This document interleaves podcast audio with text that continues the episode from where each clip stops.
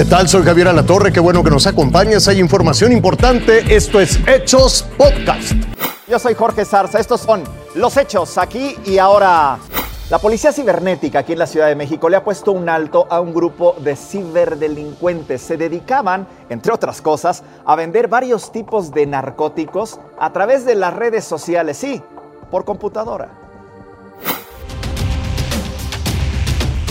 La venta de droga por Internet se incrementa en México. La Policía Cibernética de la Secretaría de Seguridad Ciudadana alerta que niños desde 13 años y hasta jóvenes de 21 son el blanco de estos cibernarcomenudistas que acechan en redes sociales en páginas a las que cualquiera puede tener acceso desde una computadora o celular. Es muy fácil para incluso un menor únicamente altera su, su fecha en las redes sociales y al no ser información corroborada puede crearse perfiles e ingresar a este tipo de grupos. De nueva cuenta, este fin de semana la policía de la Ciudad de México detuvo en calles de la colonia Morelos a tres de estos presuntos cibernarcomenudistas. Las investigaciones indican que los jóvenes de 20, 21 y 22 años de edad, al parecer pertenecen a uno de estos grupos que vende drogas en redes sociales. La buena noticia es que los patrullajes en la web han permitido que los policías cibernéticos detecten cómo operan estas bandas para vender drogas. A través este, de las redes sociales es muy fácil comercializar este tipo de productos, puesto que utilizan algunas palabras claves, no están reguladas por ninguna institución de seguridad. E incluso Facebook o Instagram o WhatsApp o todas esas redes sociales no em, rigen como tal el contenido mediante palabras alusivas hacia pues sustancias ilícitas o tóxicas.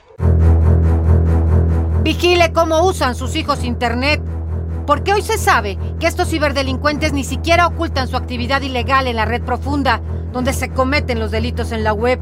Por ello, dejan pistas, una de las claves que usan para comunicarse es 420.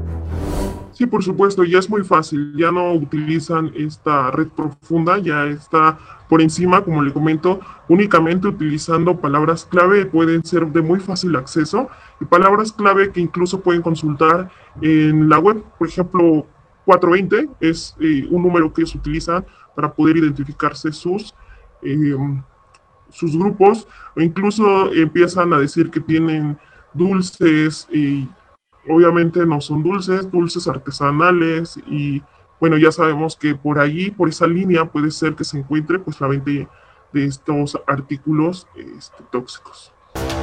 Lo cierto es que sí puede evitarse que los menores de edad caigan en sus redes.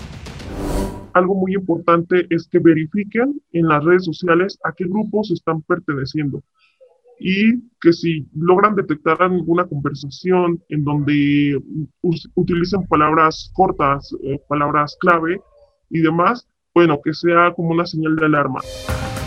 Estos delincuentes pueden alcanzar una pena máxima de hasta 12 años de prisión por delitos contra la salud cuando sus víctimas son menores de edad.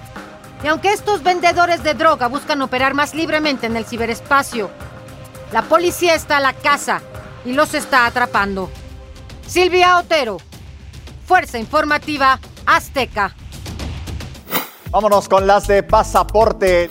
A días de finalizar las evacuaciones desde Afganistán, las tropas de Estados Unidos han iniciado ya la retirada del aeropuerto de Kabul. Según el Pentágono, se ha confirmado que menos de 4.000 soldados de los casi 6.000 enviados permanecen en esa terminal aérea sin confirmar el número exacto. Funcionarios del país temen que pueda haber algo, un nuevo atentado quizá a sus hombres por parte de ISIS.